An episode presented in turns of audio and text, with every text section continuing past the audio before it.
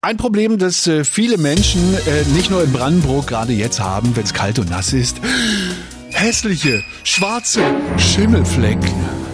Die sehen nicht nur schlimm aus äh, in Bad oder Küche, ähm, die können auch ziemlich gefährlich sein, äh, kennen sicherlich einige von uns. Ähm, Sie kommen nämlich auch in sauberen Haushalten vor, ja, in den Fugen bei der Dusche oder am Badfenster, da finden wir sie.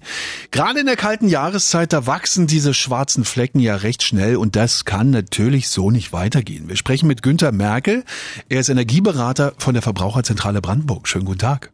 Guten Tag. Was können wir denn tun, wenn wir Schimmel entdecken, beziehungsweise wenn kleine oder große Flächen betroffen sind? Naja, bei kleinen Flächen, da, da würde ich empfehlen, dass wir die erstmal selbst versuchen äh, zu entfernen. Das kann man ganz gut machen mit einem Haushaltsschwamm, den man äh, mit Spiritus tränkt und dann versucht, das abzuwischen. Wenn in der Duschkabine äh, Silikon betroffen ist, wenn das verschimmelt ist, ja, das kann ich nicht entfernen. Ähm, da muss ich wirklich das Silikon herausschneiden und gegen Neues ersetzen. Das ist so ein Sonderfall mit Silikon. Mhm.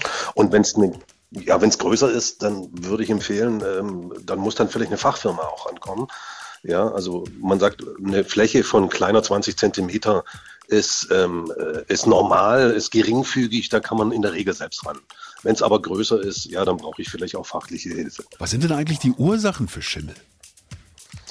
Das ist ganz unterschiedlich. Ähm, zum einen möchte ich mal nennen, eine Havarie, ne? sinnflutartiger Regen, Überschwemmungen, das ist eine Möglichkeit. Also für Schimmel ist immer prinzipiell erhöhte Feuchtigkeit verantwortlich.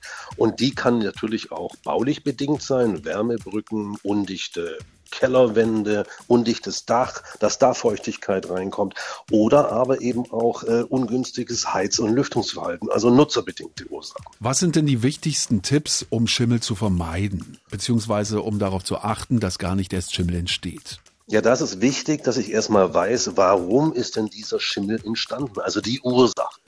Dann ist es wichtig, wenn ich das weiß, wie die Ursache ist, dass ich die Ursache in Zukunft ausschließe. Sonst kommt er nämlich immer wieder. Ja. Und natürlich ist ganz wichtig, dass ich den Schimmel dann auch entferne, alleine schon aus gesundheitlichen Gründen.